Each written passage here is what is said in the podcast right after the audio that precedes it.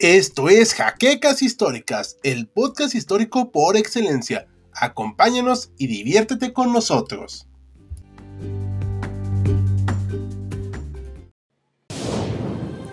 Bienvenidos a HC Historia Contemporánea, la página histórica por excelencia.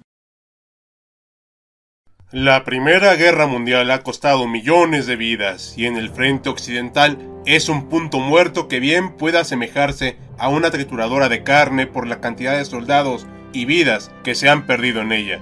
Por ello, es necesario crear un arma que permita avanzar las posiciones y tomar por asalto al enemigo, protegido del inclemente fuego y poder pasar con vida a la tierra de nadie. La respuesta, el Schneider CA-1 el primer tanque francés. Bienvenidos historiadores a una nueva entrega de Actum Panzer. Hoy viajaremos un siglo atrás para conocer la interesante historia del ya mencionado Schneider CA-1, el que es reconocido como el primer tanque francés y que tuvo acción en varias batallas. Pero antes de comenzar, les recordamos que este video es posible gracias a nuestros amables mecenas de Patreon, cuyo aporte económico nos es de gran ayuda para seguir con el esfuerzo de producción del canal. Y tú, como ellos, puedes apoyarnos visitando el enlace que está en la descripción, así como realizar acciones tal como dejar tu like, suscribirte al canal, comentar luego de terminar de ver el video, pero sobre todo compartiendo este material nos ayudas mucho a seguir llegando a más historiadores y sin mayor dilación, entremos al relato del día de hoy. Los planes para crear vehículos que atravesaron el frente empezaron de hecho desde 1914, cuando la Gran Guerra pasó a ser un estancamiento de trincheras y combates sin una clara victoria. Es por esta razón que la compañía Schneider, a partir de enero de 1915, encomendó al ingeniero Eugenio Brillet que estudiara los tractores mecanizados estadounidenses de la compañía Holt, con la finalidad de crear artillería con tracción. De este modo, en mayo de ese año, empezaron a experimentar con estas orugas de tractores, siendo elegido el modelo Baby Holt con sus 45 caballos de fuerza. Fue entonces que se decidió armar 10 de estos vehículos con una cubierta blindada que pudiera cortar los alambres de las trincheras. El 9 de diciembre de 1915 se desarrolló el experimento Swen, donde un prototipo Schneider fue demostrado al ejército francés teniendo presentes a figuras de la talla del general Philippe Pétain. El coronel Etienne, un ingeniero de artillería muy apreciado de las fuerzas galas, vio satisfecho esta demostración, aunque notó que la oruga se quedaba corta de las posibles zanjas con las que se encontraría el vehículo, proponiendo el 12 de diciembre una idea para mejorarlo, pues debía pesar, según sus indicaciones, 12 toneladas, con un blindaje de 15 a 20 milímetros de ancho y 4 metros de largo, 2.6 de ancho y 1.6 de alto. Además, se indicaba que debía de poder cruzar las trincheras de 2 metros de ancho, equipado con dos metralletas y un cañón de 37 milímetros, con una tripulación de 4 hombres. Algunas de estas indicaciones se tomaron en cuenta cuando la compañía Schneider anunció el 22 de diciembre que empezaría la producción del tanque, buscando hacer un vehículo de 10 toneladas, 7 kilómetros por hora de velocidad, motor de 50 caballos de fuerza, un cañón de 75 milímetros y blindaje de acero de 10 milímetros. Se realizaron pruebas y correcciones con la colaboración del coronel Etienne aprobadas por el general Joffre.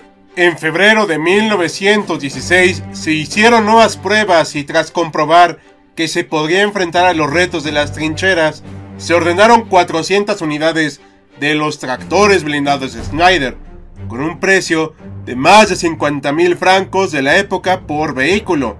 Se le dio un diseño muy similar a los barcos, de hecho, asemejaban demasiado a los acorazados británicos siendo denominados acorazados terrestres por el general Joffre. Se le puso una caja de velocidades con tres cambios y una reversa, aunque el principal problema de este diseño era que la tripulación podía abordar el vehículo con muchos problemas. En sentido práctico, El Schneider es una caja blindada de acero encima de una aruga de tractor. Esto no lo hace un mal diseño, ni algo inferior a su contraparte contemporánea, el tanque británico de la época, sino que fue creado con la idea de ser un vehículo que abriera paso a la infantería en la tierra de nadie y protegiera a los soldados del fuego enemigo. El diseño final fue un poco distinto a la idea original, 13.6 toneladas de peso, 6.32 metros de largo, 2.05 de ancho, 2.30 de alto y 6 tripulantes para manejarlo, con un oficial que fungía de conductor, un artillero, dos encargados de las metralletas, un cargador para asistir con la recarga de las armas y un mecánico que también fungía como cargador de las metralletas. Tenían que acomodarse cuatro en un espacio reducido de 1.5 metros entre el techo y el piso del tanque. El blindaje alrededor era de 11.4 milímetros. Se le adaptó un cañón de 75 milímetros Blockhaus Schneider como arma principal y dos metralletas de 8 milímetros Hotchkiss M1914. Su motor fue un Schneider de 4 cilindros y 60 caballos de fuerza con una velocidad máxima de 8 km por hora. Su autonomía, dependiendo del terreno y que no se descompusiera, era de hasta 80 kilómetros, pero debido a la naturaleza misma de la guerra, fue rara la ocasión que llegara a tal distancia.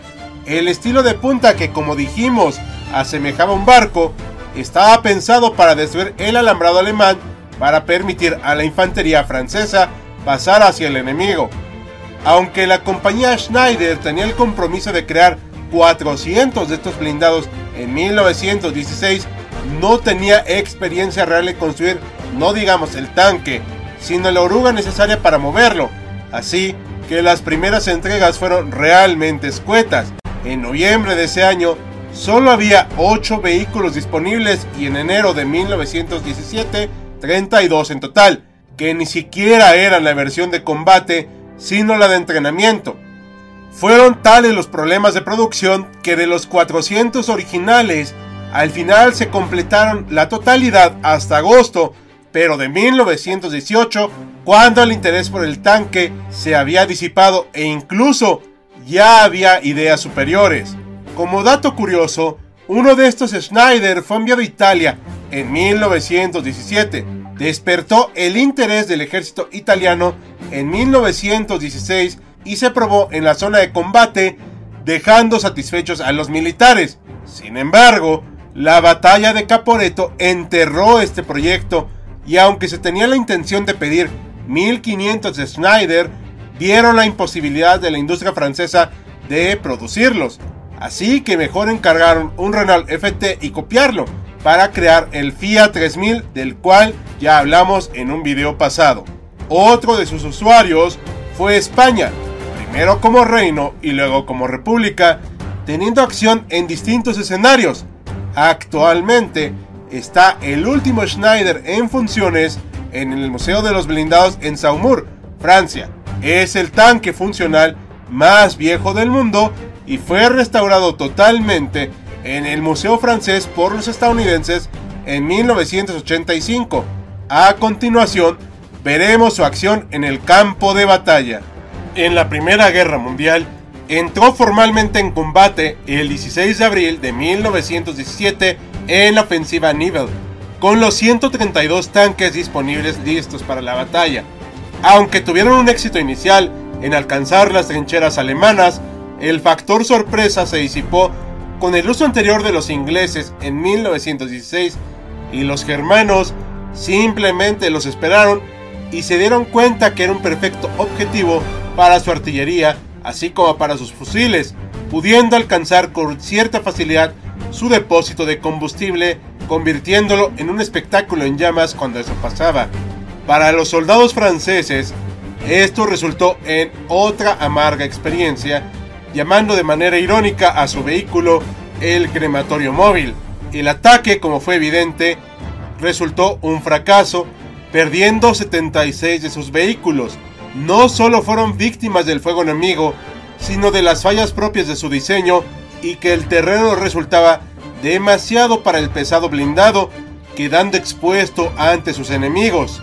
Siguió combatiendo en distintos escenarios, aunque el mejor resultado fue en mayo de 1917, cuando solo perdieron 3 de sus 30 tanques. La buena noticia dentro de estos enfrentamientos es que sí se pudieron rescatar varios del campo de batalla, permitiéndoles combatir otro día.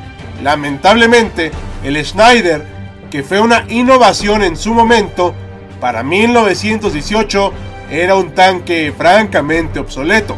El Renault FT lo había superado y por mucho, pero no había los números suficientes para sustituir al barco de tierra, por lo que siguieron apoyando el esfuerzo bélico, siendo la novedad la cooperación con la infantería estadounidense y los tanques, un hito en la historia bélica del país norteamericano. En octubre, debido al daño sufrido durante las constantes ofensivas francesas, se necesitaba reparar estos tanques.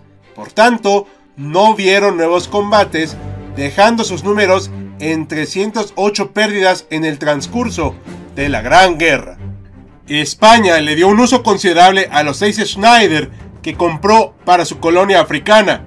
Primero, en la Guerra del Rif los designaron como carro de asalto Schneider M16 y los modificaron lo suficiente para permitirle una mejor vista al conductor. En 1922 vieron el primer choque con los nativos, apoyando a la infantería española y siendo usado como artillería móvil por los oficiales. También tomaron parte del desembarco anfibio en Aloseima, destacándose en el combate y retirándose del frente en 1926, donde curiosamente no se perdió ni uno de estos tanques. Aunque cumplieron su cometido, estaban en malas condiciones y fueron retornados a España, relegados a reserva y para entrenamiento. Su último combate fue en la Guerra Civil Española, donde tomaron parte en los enfrentamientos del cuartel de la montaña, siendo algunos manejados por las milicias republicanas de la Unión General de Trabajadores y la Unión de Hermanos Proletarios. Se estima que fueron destruidos en los enfrentamientos de 1936. Aunque fue un proyecto creativo en su origen, debido a su diseño y lento andar, quedó obsoleto en un relativo corto tiempo, pero esto se puede deber también a que los cambios tecnológicos de la época en cuestiones militares crecían a pasos agigantados, encontrándose en la incómoda posición de ser superado por ideas más prácticas y debido a la experiencia proporcionada por el combate en las trincheras. Sin duda queda para la historia como el primer tanque francés que, aunque de manera limitada, tuvo éxito en enfrentar al enemigo y cumplir sus objetivos de traspasar la fatídica tierra de nadie. Y esto es todo por esta nueva entrega de Actum Panzer. Esperamos les haya agradado. Por último, queremos agradecer a nuestros mecenas de Patreon, como José Antonio Martínez Chaparro, así como al resto de colaboradores cuyos nombres siempre aparecen en los créditos. Recuerda que otro modo de apoyarnos es realizando las acciones que ustedes ya conocen, además de visitar nuestro canal enfocado en la historia cultural llamada Los Saberes Humanos les estaremos muy agradecidos. Sin nada más que añadir, yo soy Hal despidiéndose. Ya nos veremos a bordo del próximo vehículo.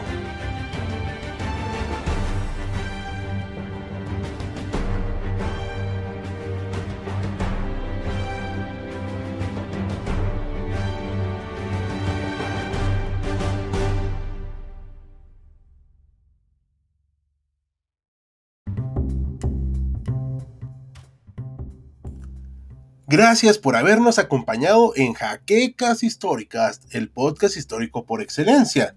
Hasta la próxima.